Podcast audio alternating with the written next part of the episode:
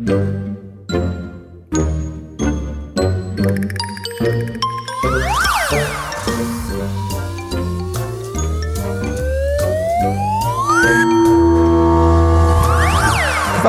Quatsch. Quatsch, Quatschbrötchen. das Magazin für Comedy, Satire Quatsch. Spaß und beste Unterhaltung.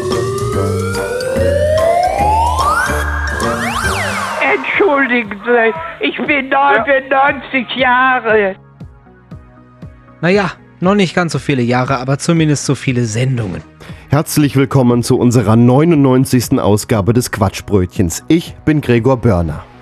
Und ich bin Matthias Kreuzberger. Wir haben heute diese Themen. Ein Kulturgut geht verloren. Senf wird zukünftig nicht mehr aus Trinkgläsern verkauft. Außerdem geht eine Kommunikationsmethode verloren. Die Deutsche Post hat den Telegrammdienst eingestellt. Bayern ist Reichsbürger-Hotspot in Deutschland. Wir beschäftigen uns mit der Krankheitswelle. Überall fehlt es an Personal. Die Freiheit in Deutschland ist in Gefahr. Oder versucht man nur so, jedes Fehlverhalten zu entschuldigen? Und zum Ende haben wir noch die Perlen der Nachrichtenredaktion.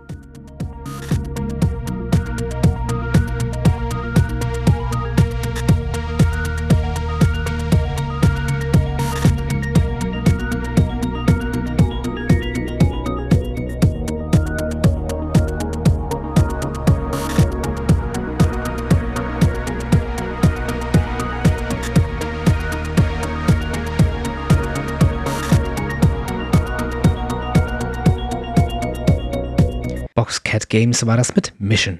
Es sind dramatische Szenen, die sich in der Schweiz vor dem Senfwerk der Marke Tomi Senf in Basel abspielen. Aber warum? Vor den Toren der Senffabrik stehen viele Demonstranten, die ihren Unmut lauthals kundtun. Aber warum stehen hier so viele aufgebrachte Bürger und demonstrieren? Wir, wollen Trinkgläser, wir, wollen Trinkgläser, wir wollen Trinkgläser, wir wollen Trinkgläser. Der Senfhersteller hat angekündigt, die bekannten Senfgläser, die man hinterher als Trinkglas weiter nutzen konnte, gegen Gläser mit Schraubverschluss zu wechseln. Die Tradition der Senftrinkgläser reicht weit zurück. 1907 begann Fritz Tomi Schad mit dem Verkauf von Senf auf dem Schweizer Markt. Damals war es üblich, Senf aus Steinguttöpfen zu verkaufen, so wie es heute noch in einigen kleineren Senfmühlen gemacht wird. 1934 begann das Unternehmen Senf in Tuben zu verkaufen, einer Verpackung, die bis dahin nicht für Lebensmittel genutzt wurde. Im selben Jahr wurde erstmals der Markenname Tomi bekannt, nach dem Firmengründer. Nun wurde das I zu einem Y geändert, um den Senf international besser vermarkten zu können und aus stilistischen Gründen. Wann genau der Hersteller angefangen hat, Senf in Trinkgläsern zu verkaufen, ist nicht bekannt. Fest steht, dass sie nicht die einzige Senffirma waren, die Senf aus Trinkgläsern verkauft hat. Auch beispielsweise der Konkurrent Kühne hat Senf aus Trinkgläsern verkauft. Fest steht aber, dass der Schweizer Hersteller als einer der letzten Marken diese Tradition bewacht hat. Aber wie kommt es nun zu diesen dramatischen Szenen in Basel vor dem Senfwerk? Wie können die nur die Senftrinkgläser abschaffen? Ich finde es in Zeiten wie diesen irgendwie sehr verstörend, dass ein Produkt, das nachweislich in Millionen von Haushalten abgeseigelt wurde, aus Gründen der praktischen Handhabung zum Einmalprodukt verdammt ist. Die Trinkgläser sind Kult, eine Tradition wird da beendet. In schweren Zeiten wie diesen braucht man Verlässlichkeiten und Sicherheiten. Dinge, an denen sich nichts verändert und die sich nicht ändern dürfen. Dinge, die so bleiben wie das Amen in der Kirche. Und nun? Nun stirbt eine deutsche Familientradition aus. Küchenschränke in deutschen Haushalten sind nicht mehr das, was sie einmal waren. Was soll ich denn jetzt nur machen, wenn mir zu Hause mal so ein Glas runterfällt? Können Sie sich das vorstellen, wie bescheuert das nun aussieht, wenn man sich da die gleichen Gläser da im Schrank stehen hat und stellt dann noch ein anderes dazu? Äh, Vor allem muss ich die extra kaufen. Und die Senfgläser, die waren ja immer noch gut. Der Hersteller argumentiert, neue Gläser mit Schraubdeckel sind praktischer in der Handhabung. Aber ist das wirklich so? Wir sind selbst sehr erschüttert, diesen Schritt gegangen zu sein. Wir haben lange hin und her überlegt, aber was sollten wir tun? Im Grunde wollte es der Verbraucher ja so. Sie wollten ein Glas mit einer einfacheren Handhabung zum Öffnen und Schließen. Zudem ist es jetzt eben zeitgemäßer. Wir denken, heutzutage sind viele einfach zu dumm, die alten Trinkgläser aufzumachen. Aber wollte es der Verbraucher wirklich so? Wir haben uns informiert und tatsächlich, der Verbraucher wollte eine einfachere Handhabung, um den Senf leichter öffnen zu können. Was sollte der Konzern also tun? Wir kamen gegen die Verbraucher nicht mehr an. Die haben echt hier angerufen, weil einige die Gläser nicht aufbekommen haben. Zudem saß uns Nestle, unser Mutterkonzern, im Nacken. Schwierig, schwierig, wie wir finden. Aber nun werden sich die Verbraucher umschauen müssen nach anderen Trinkgläsern. Wir haben das letzte Senftrinkglas auch zu Grabe getragen. Wir können uns vorstellen, wenn man das in Hunderten von Jahren wieder ausgräbt, könnte der Inhalt an Senf noch zu erkennen sein. Die Senföle konservieren das bestimmt schon. Die Archäologen in 100 Jahren werden sich sicher freuen, im Gegensatz zu den Verbrauchern von heute. Aber waren wirklich so viele Verbraucher dafür? Der Tömi-Senf, der war das einzigste Nestle-Produkt, was nicht auf meiner Blacklist stand, das äh, ich wegen der Verpackung noch als Trinkglas weiter nutzen könnte. Ein Tomi-Senfglas hat ein Fassungsvermögen von 250 Millilitern und eine ideale bauchige Form. Und wenn man sich so umhört, haben sehr viele Generationen ihre Senfgläser über Jahre in Gebrauch, denn auch die Qualität dieser Gläser ist sehr gut. Warum will also auf einmal der Verbraucher, dass dieses Design geändert wird? Wir werden es nicht herausfinden können. Vielleicht ist er wirklich zu dumm, das Glas zu öffnen. Aber die Proteste gegen die neuen Senfgläser, die werden weitergehen. Ich denke, einige Protestanten werden so lange hier stehen, bis sie ihr Trinkglas wiederbekommen. Tradition ist Tradition. Jetzt kann ich mir auch anderen Senf kaufen. Der von den anderen Marken, der schmeckt mir ohnehin viel besser. Das Kaufargument ist weg. Jetzt werden einige Verbraucher wohl andere Senfe kaufen. Senfe? Senfte? Senfe? Wie ist eigentlich die Mehrzahl von Senf?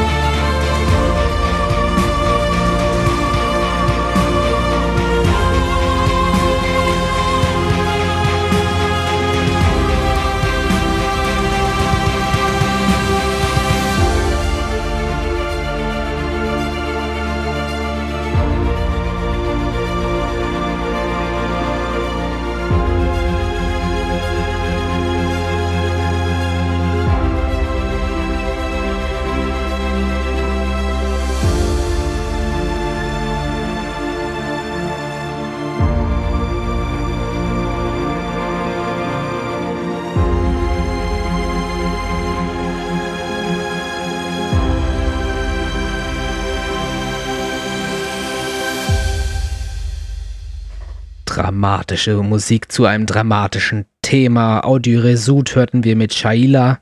Und dramatisch geht es jetzt auch weiter. Der nächste Traditionsdienst stirbt aus. Zum 31. Dezember 2022 hat die Deutsche Post nach über 150 Jahren den Telegram-Dienst eingestellt. Nein, liebe Schwurbler und Millennials, der Telegram Messenger auf eurem Handy ist davon nicht betroffen. Den könnt ihr gerne weiter nutzen. Ein Telegramm wurde ganz früher gemorst, später mit Fernschreibern übertragen. Zuletzt konnte man ein Telegramm einfach online beauftragen, die Post hat das dann ausgedruckt und der Empfänger hatte dies am nächsten Tag mit in seiner Post. Es war allerdings nie wirklich günstig. Auch nicht zum Schluss. Wenn man sich mal vorstellt, ein ausgedrucktes Blatt am nächsten Tag zugestellt zu bekommen für einen Betrag von zwischen 15 und 20 Euro. Also der Mindestpreis lag bei knapp 12,50 Euro für 160 Zeichen. 160 Zeichen, das gab's doch schon mal irgendwo. Ach ja, die gute alte SMS. Auch ziemlich teuer. Aber immerhin noch billiger als das Telegramm. Ein Vorteil hatte das Telegramm aber noch zur SMS, es gab auch sogenannte Schmuckblätter. Ja, anderswo würde man sagen Briefpapier mit Bild. Beispielsweise Sektgläser, wenn es etwas zu feiern gab. Eigentlich erstaunlich, dass es das überhaupt noch so lange gab. Wer hätte gedacht, dass ISDN vor dem Telegramm abgeschaltet würde? Man muss ja schon Angst davor haben, was als nächstes abgeschaltet wird. ISDN vor ein paar Jahren, vor kurzem die Telefonzellen, jetzt das Telegramm. Ist eins der letzten kulturellen Kommunikationsmittel, also die E-Mail, in Gefahr? Was ein Glück, dass diese E-Mails so dezentral funktionieren. Aber die Frage, warum sich das Telegramm so lange hielt, ist durchaus berechtigt. Ich habe ja eine Theorie. Vielleicht hat die Regierung bis vor kurzem damit noch viel kommuniziert. Jetzt haben die eine andere Kommunikationsmethode gefunden. Die Abschaltung des Telegramms war ja eh lange überfällig geworden und nun, da braucht's halt keiner mehr. Vielleicht konnte man Telegramme aber auch nutzen, um mit Menschen im Jenseits Kontakt aufzunehmen. Quasi so eine Kommunikation für gestern. Gar nicht so abwegig. Man bekam ja eh immer das Telegramm von gestern zu lesen. Interessant war auch die Sprache, die in Telegrammen verwendet wurde. Das kam ja daher, dass man früher pro Zeichen bezahlen musste. Grammatikalisch war das dann manchmal sogar noch besser als so mancher Text bei Twitter heutzutage. Was bleibt uns nun noch als das Kommunikationsmittel, welches schnell, günstig und vielleicht sogar rechtssicher ist? Das gute alte Telefax.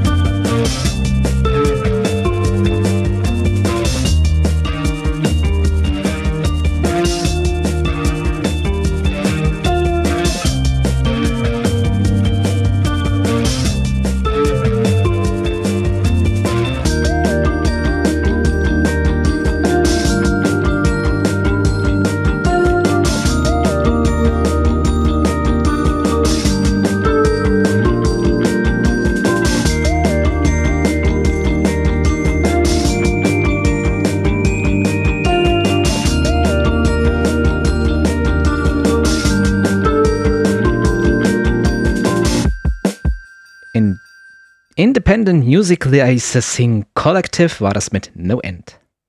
In Bayern leben gut ein Viertel aller Reichsbürger. Damit gilt Bayern als ein Reichsbürger-Hotspot in Deutschland. Reichsbürger, das sind so Bleppus, die die Bundesrepublik Deutschland nicht anerkennen und sich einreden, das Deutsche Reich von 1945 würde noch existieren. Reichsbürger sind auch der Meinung, Gesetze der Bundesrepublik Deutschland gelten für sie nicht. Einige haben auch schon versucht, aus der Bundesrepublik auszutreten oder haben ihr Grundstück zu einem eigenen Staat erklärt. Von nicht wenigen dieser Reichsbürger geht auch eine Gefahr aus. Einige sind zudem bewaffnet. Bayern als Reichsbürger-Hotspot, das hat uns bewegt, zu recherchieren. Dabei kam heraus, es gibt noch eine Unterart der Reichsbürger, die Bayernbürger. Diese Bewegung nimmt an, dass das Königreich Bayern noch existiert. So sind wir nun im Grenzbereich BRD und Königreich Bayern noch gerade so auf dem BRD-Gebiet, nämlich in Peißenberg und nähern uns nun vorsichtig dem Grenzzaun. Am Zaun hängt alle 50 Meter ein Schild. Königreich Bayern, Staatsgrenze. Betreten verboten.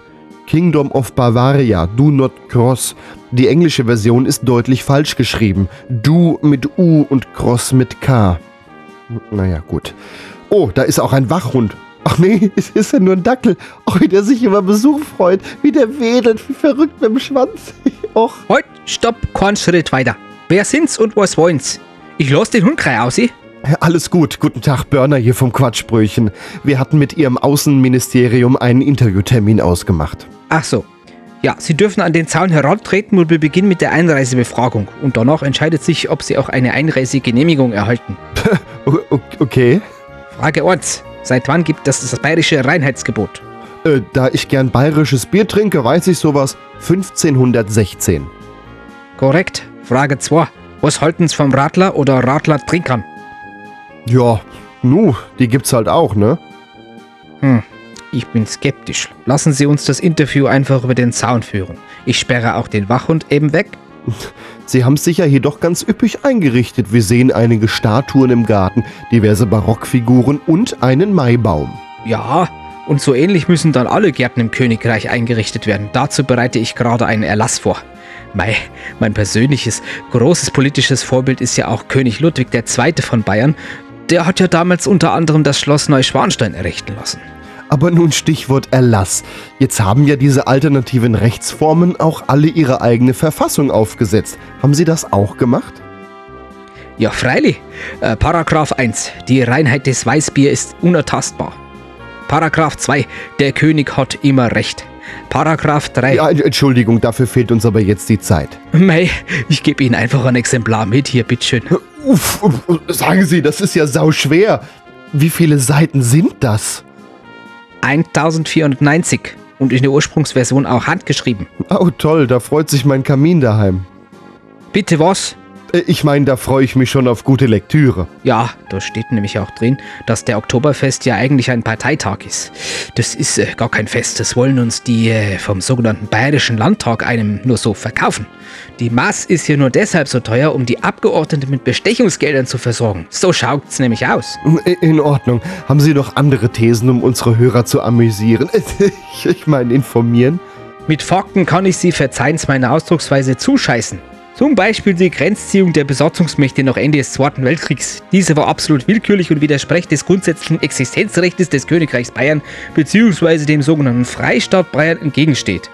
Beispielsweise hat man Franken einfach so auch Bayern genannt. Franken ist nicht Bayern und wird es auch niemals werden die können sich von mir aus die Hessen oder die Thüringer geschenkt bekommen. Das wird unter keinen Umständen ans Königreich angegliedert werden. Danke, ja, wir, wir haben gelacht. Ich, ich, ich meine, ich meine, nun sind wir schlauer. Jetzt, wie ist denn das mit einer Planung einer Verkehrsinfrastruktur? Was wird denn da in Ihrem Königreich bevorzugt? Radl. Wie bitte? Äh, Fahrrad. Das Königreich ist ja noch nicht so groß. Da brauchen wir noch keine anderen Verkehrsmittel.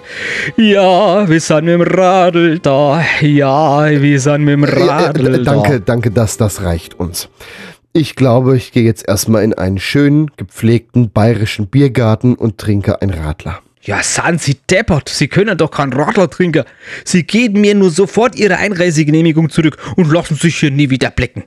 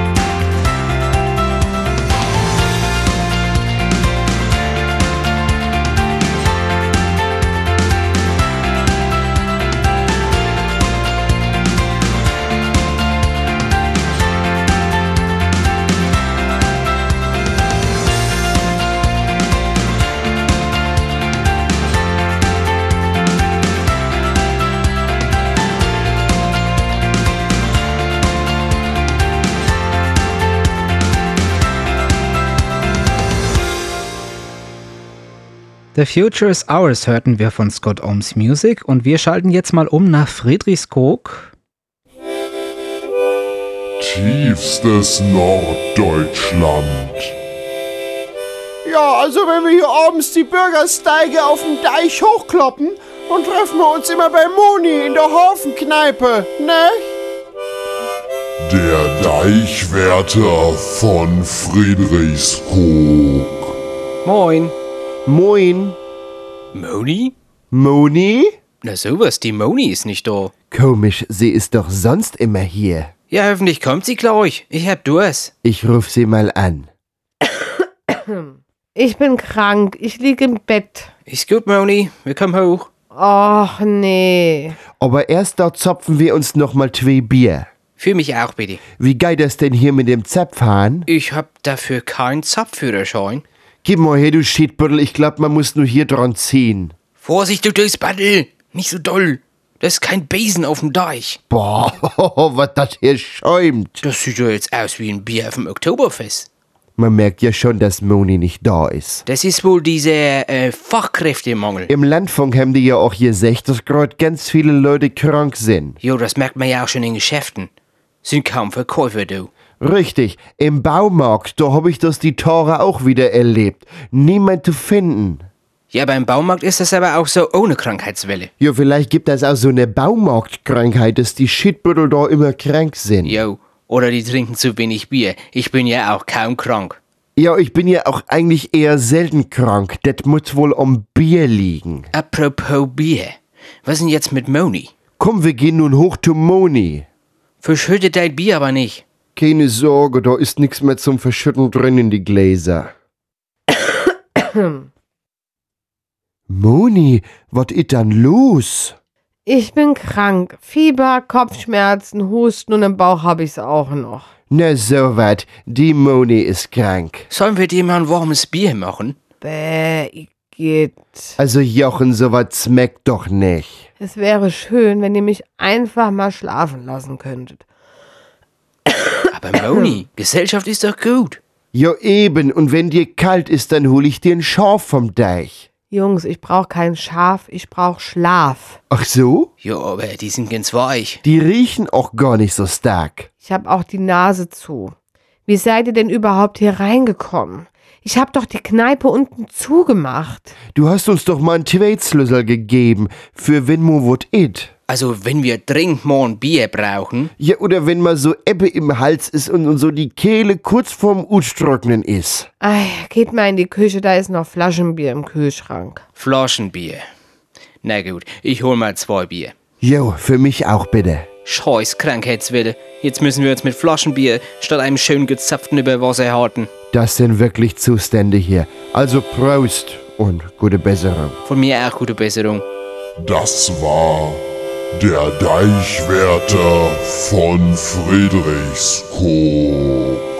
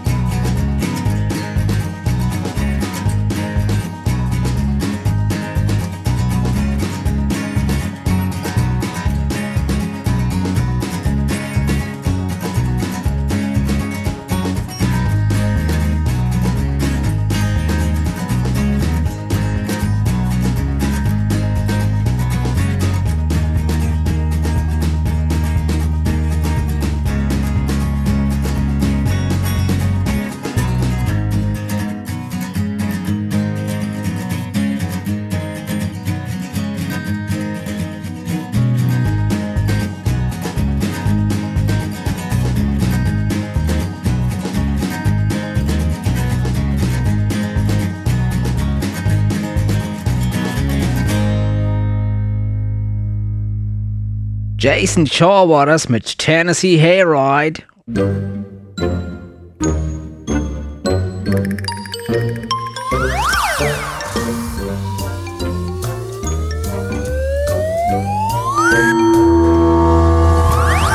Quatsch. Quatsch. Quatsch, Quatschbrötchen. das Magazin für Comedy, Satire Quatsch. Spaß und beste Unterhaltung.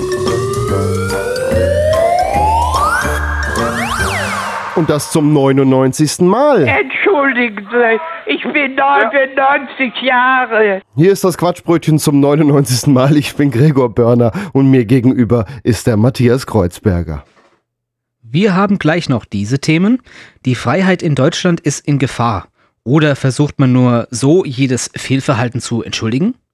Zum Ende haben wir noch die Perlen der Nachrichtenredaktion. Diese Sendung gibt es als Podcast im Internet auf quatschbrötchen.de.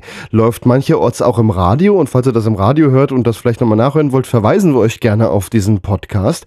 Den könnt ihr nämlich nachhören, da könnt ihr die Musik nachhören, die Beiträge nachhören, die Musik sogar runterladen, die Sendung weitergeben, was auch immer ihr damit machen wollt, könnt ihr nämlich gerne machen.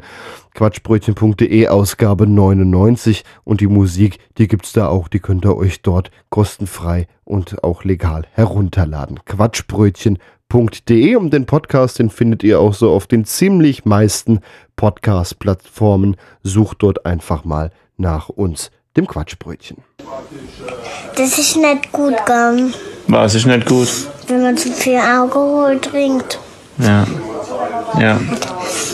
Da muss man, muss man ein bisschen langsam sein beim Alkohol trinken. Okay, Julia. Ein bisschen langsamer sein. Alles klar. So ist das. Und wenn man nämlich dann nicht so langsam macht, dann ist man nämlich schnell betrunken.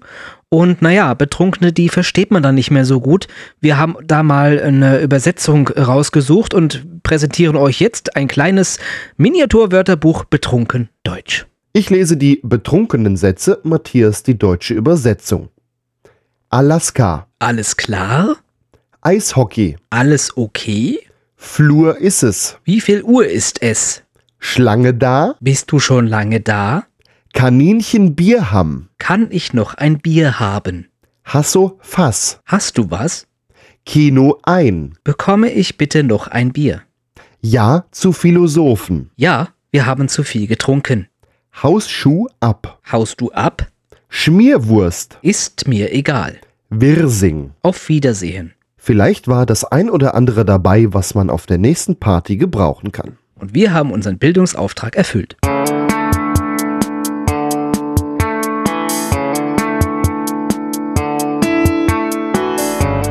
never thought that this could happen to me. Stuck in my life of self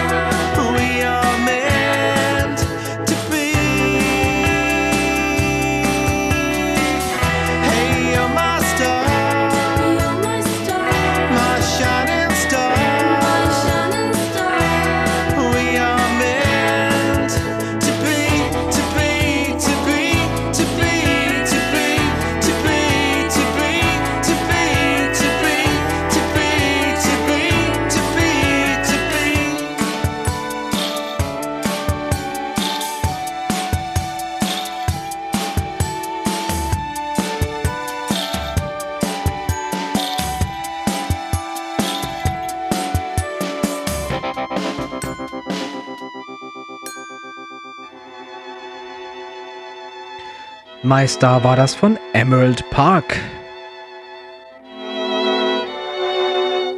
In letzter Zeit hört man immer mal wieder den Begriff Freiheit. Ist euch das auch aufgefallen?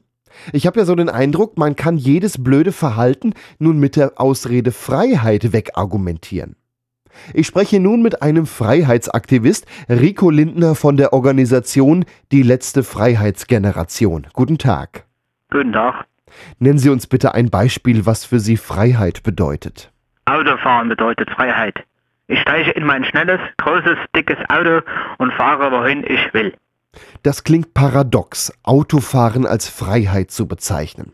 Das Autofahren bzw. der Straßenverkehr ist eins der am stärksten reglementiertesten Systeme überhaupt. Man nimmt nur den deutschen Schilderwald als Beispiel. Das soll nun also Freiheit sein? Na klar, mein Auto bedeutet für mich Freiheit. Wenn Autofahren also mit Freiheit gleichgesetzt wird, was bedeutet es eigentlich, kein Auto zu haben? Ist man ohne Auto nicht frei? Ich fordere Autos als Grundrecht, damit jeder Bürger seine Freiheit genießen kann. Wer sich das Auto nicht leisten kann, sollte vom Staat Unterstützung dafür kriegen. Es kann ja nicht sein, dass man ewig mit Bus und Bahn unterwegs sein muss.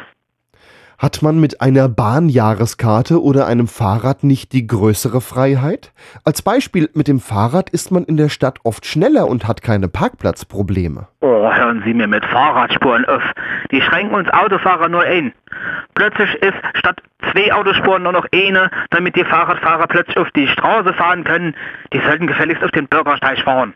Wie Sie sie an diesem Beispiel sehen, müssen wir für unsere Freiheit immer weiter kämpfen. Die Freiheit ist in Gefahr. Wenn ich eine Strecke mit dem Auto zurücklege, fühle ich mich ehrlich gesagt nicht frei. Ich muss stur am Steuer sitzen, mich auf den Verkehr konzentrieren. Ich würde in der Zeit vielleicht auch lieber etwas lesen oder nach dem langen Arbeitstag etwas schlafen oder am Laptop arbeiten. Alle diese Vorteile bietet mir das Auto nicht. In der Bahn hingegen geht das schon. Bahnfahren, ich höre immer nur Bahnfahren. Was glauben Sie eigentlich, was das für eine Einschränkung ist für uns Autofahrer, am Bahnübergang zu warten? Bis da ein so voller Lesender am Laptop arbeitender Schläfer vorbei ist. In der Zeit könnte ich schon einige Kilometer weiter sein. Aber nö, ich muss da ja warten. Wurden, als die Handyverbote am Steuer eingeführt wurden, eigentlich auch solche Freiheitsdiskussionen geführt? Da gab es unsere Organisation ja noch nicht. Dagegen hätten wir uns auch gewehrt. Also ich bin ja ein geübter Autofahrer. Ich kann mit dem Handy am Ohr fahren oder beim Fahren etwas am Handy tippen. Wer kein Handy benutzen will, der kann es ja weglegen. Aber das gleich zu verbieten, ich weiß ja nicht. Das gefährdet schon unsere Demokratie. Die Mehrheit der Deutschen ist ja auch für die Einführung eines Tempolimits auf Autobahnen. Tempolimit, wenn ich das schon höre. Merken Sie das nicht, wie man uns hier die Freiheit entziehen will?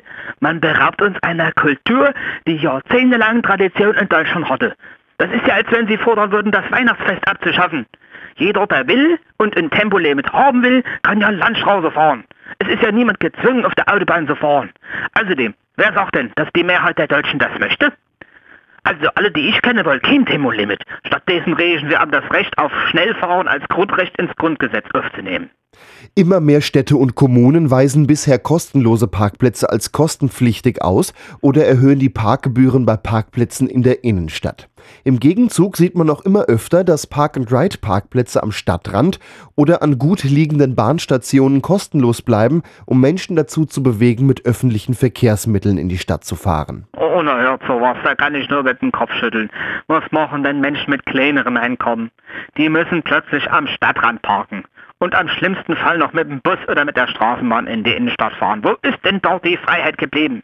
Stellen Sie sich vor, ich muss an der Bushaltestelle mal fünf Minuten warten. Aber warum soll es kostenlos sein, mitten in der Stadt mehrere Quadratmeter Fläche für das Auto eines Einzelnen über mehrere Stunden zu blockieren? Weil das ein, weil das Freiheit ist.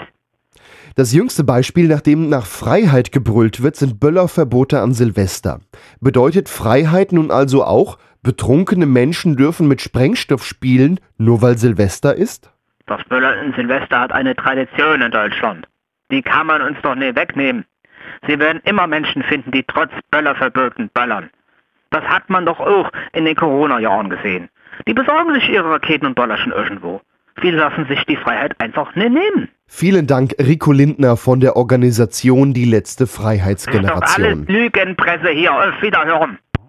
Man beschwert sich also nicht mehr frei zu sein, weil man sich respektvoller und verantwortungsvoller verhalten sollte. Kann man jetzt alles mit Freiheit argumentieren, egal wie blöd das Argument eigentlich ist? Besonders oft hört man dieses Freiheitsgeschwurbel, wenn der Deutsche denkt, man will ihm etwas wegnehmen oder ihn in seinen Rechten einschränken. Komischerweise wird das Auto mit seinen ganzen Verkehrsregeln aber als freier empfunden. Vielleicht liegt es auch daran, dass Autofahren ja implizit erlaubt, sich asozial zu verhalten. Also mit 50 Stundenkilometer durch die 30er-Zone zu brettern, an Zebrastreifen nicht anzuhalten, obwohl dort ein Schulkind wartet, oder bei jeder kleinsten Möglichkeit zu versuchen zu überholen, obwohl das vorausfahrende Auto nur 5 Stundenkilometer langsamer fährt, statt 5 bis 10 Stundenkilometer zu schnell fährt. 20 Stundenkilometer schneller fahren als erlaubt können ja auch gar nicht so schlimm sein, sonst fühlt man sich nicht mehr frei genug. Man könnte auch fast annehmen, dass der Deutsche bzw. auch die Politik von der Automobillobby beeinflusst wird. Aber das wäre ja eine Verschwörungstheorie. Digga, was machst du da? Alles okay, Dennis. Kein Tempolimit auf deutschen Autobahnen. Hörst du das? Das ist das Geräusch der Freiheit. Jabadabadu!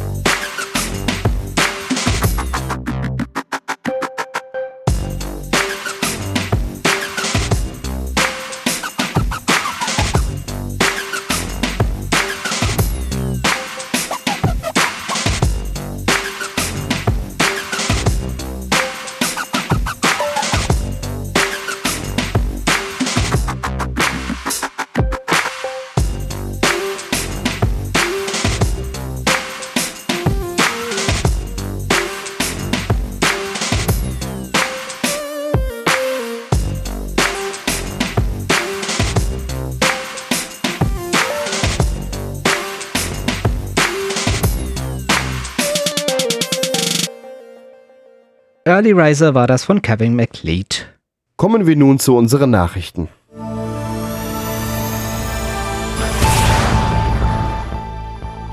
In Salzgitter wurden von einem großen Supermarktparkplatz 300 Einkaufswagen gestohlen und dabei entstand ein Schaden von 45.000 Euro. Man geht hierbei also von einem gewerblichen Hintergrund aus, dass also Metalldiebe das auf den Laster geladen haben und entkommen und ja, damit wahrscheinlich nicht äh, einkaufen wollen.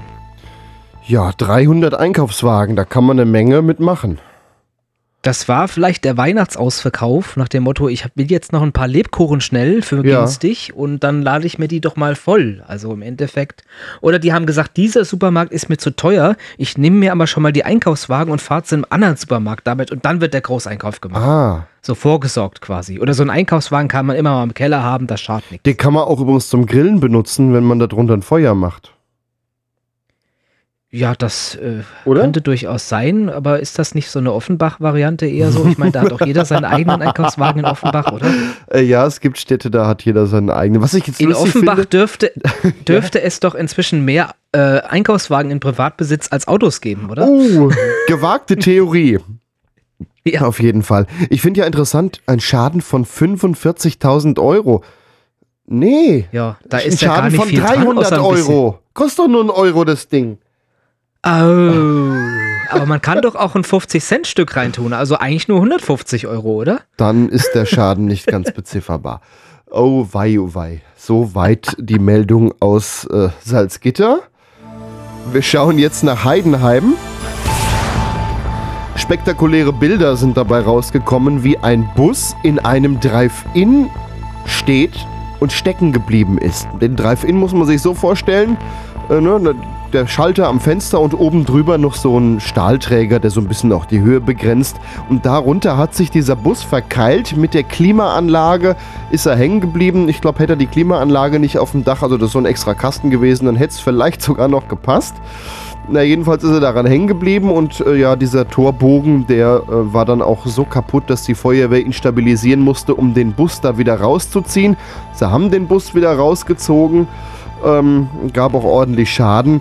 Und das Busunternehmen hat am Tag drauf dann äh, erklärt, die Busfahrerin, die wollte ja gar keine Burger holen, sondern nur wenden. Und zwar äh, hat die Fahrerin wohl eine Passagierin vergessen, die aussteigen wollte.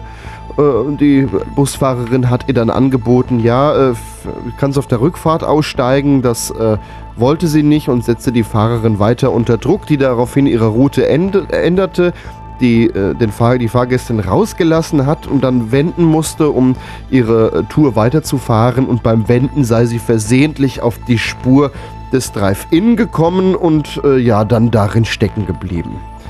Soweit die Meldung aus Heidenheim. Äh, Anfang November war das. Waren da jetzt Querdenker oder Querlenker am Weg? Uh, das ist, das ist schwierig. Bei meinem Auto waren ja mal die Querlenker kaputt. Und dann habe ich auch den äh, TÜV-Mann gefragt, ob das vielleicht auch so eine Organisation ist von irgendwelchen ja, Spinnern, die sich an die STVO nicht halten wollen. Aber das ist was anderes.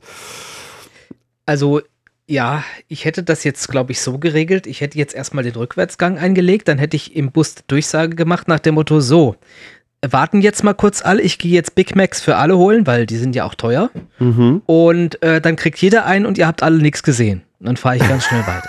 Also das, äh, weil ich meine, Klimaanlage ist ja optional beim Bus. Das sowas hatten wir ja früher nie. Nee, früher war und warm. von daher äh, da, da einfach Burger für alle und weiterfahren. Das wäre doch die, die einfachere Lösung. Und den Schaden da zurücklassen. Ja, nun, das ist, das war halt einfach, das war, ich habe dann Das war schon so. gesehen. Die Klimaanlage, die lag da schon neben. Richtig, das ist quasi, äh, um die Burger kalt zu halten. Ach so, die müssen ja warm sein. Burger sollen warm gehalten werden. Ja, es, es sah auf jeden Fall lustig aus, wie dann da der Bus noch drin hängt. Ja, kommen wir zu unserer nächsten Meldung.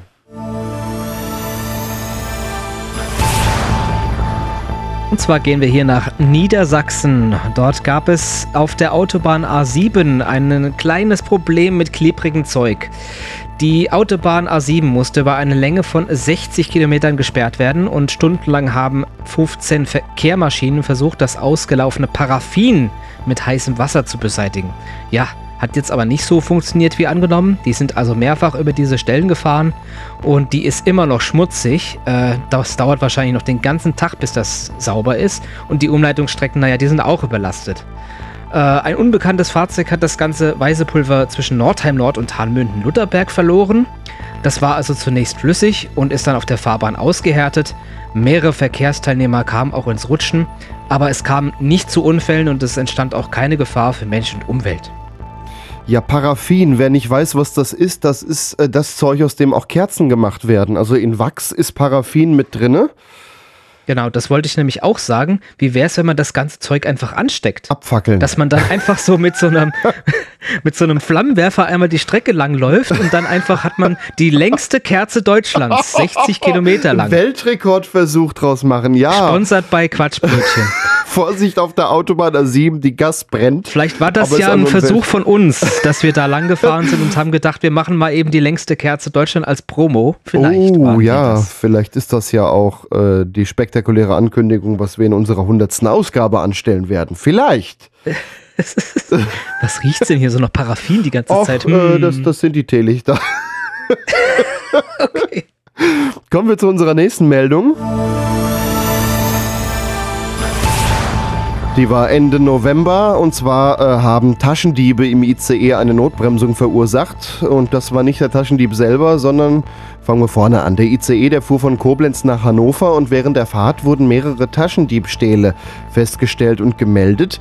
Der Zugchef hat dann auch schon die Bundespolizei für den Bahnhof Hannover bestellt und das Zugpersonal konnte auch mit diversen Hinweisen den Tatverdächtigen äh, ausfindig machen und hat versucht, ihn in einem einzelnen Waggon einzuschließen, um ihn quasi an der auch Flucht dann so ein bisschen zu hindern. An Flucht dachte der Tatverdächtige trotzdem. Er hat dann während der Fahrt bei 160 Stundenkilometern eine Scheibe eingeschlagen. Der Zugchef hat darauf erkannt, jetzt ist Gefahr im Verzug, zog die Notbremse. Als der Zug stand, ist der Dieb durch dieses Fenster einer Tür rausgesprungen. Jetzt wissen wir alle, diese Fenster in den Türen sind nicht gerade die größten. Das ging wahrscheinlich auch nicht mit den Füßen zuerst. Auf jeden Fall hat er sich auch ein paar Verletzungen dabei zugezogen.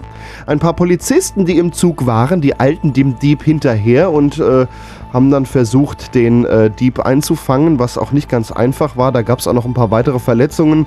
Ähm, aber sie haben letztendlich den äh, Dieb gefangen äh, und ja, der Zug konnte dann anschließend mit geringer Geschwindigkeit weiterfahren. Der Wagen mit der fehlenden Scheibe, der war dann verschlossen und äh, so kamen zumindest die anderen Fahrgäste noch nach Hannover und der Mann, der wurde natürlich an die Polizei übergeben. Jetzt ist vielleicht noch spannend, was er geklaut hat. Ein MacBook, ein iPhone und fünf Geldbörsen.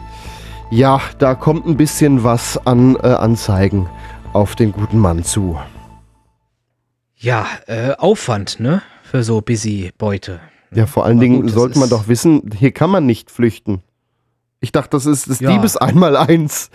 Such dir einen Fluchtweg. die- Vorher. Die sind dann so, so geil auf ihre Beute, nach dem Motto, oh geil, da liegt ein schönes MacBook rum und dann, naja, mit abhauen kann ich mir ja später nochmal Gedanken machen. Mhm. Und wir fahren ja immer noch, was für eine Überraschung. Ich dachte, der ICE, der hält alle fünf Meter so, wie so eine S-Bahn. Ja, wahrscheinlich ist der Dieb, das wird sein. Der Dieb ist wahrscheinlich vorher nur S-Bahn gefahren und hat nur in S-Bahnen zugeschlagen und dachte halt, naja klar, der ICE, der hält jetzt in fünf Minuten wieder am nächsten Bahnhof. Mhm. Ja, auf jeden Fall. Hat es auch gibt ja so, ich meine, gesammelt. Diebe sind ja nicht immer die, schleues, die schlauesten Leute, ne? Der war vielleicht so naiv und hat gedacht, naja, in fünf Minuten hält der wieder. Eigentlich sollten wir das hier auch mal nutzen, um Danke zu sagen an alle Diebe, die nicht gerade die Schlauesten sind. So haben wir immerhin hier lustige Meldungen, über die wir reden können. Ja, das ist richtig. Dafür sind sie immer noch gut. ja, soweit unser Nachrichtenüberblick.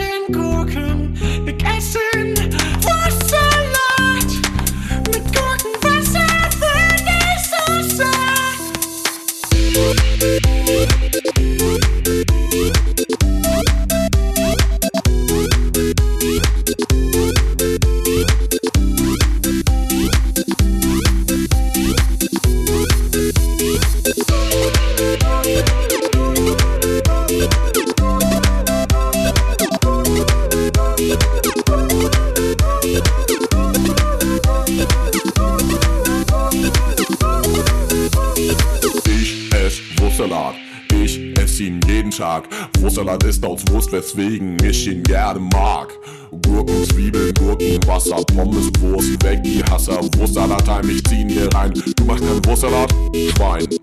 esse den Wurstsalat mit den Zwiebeln, mit den Zwiebeln. Ich esse den Wurstsalat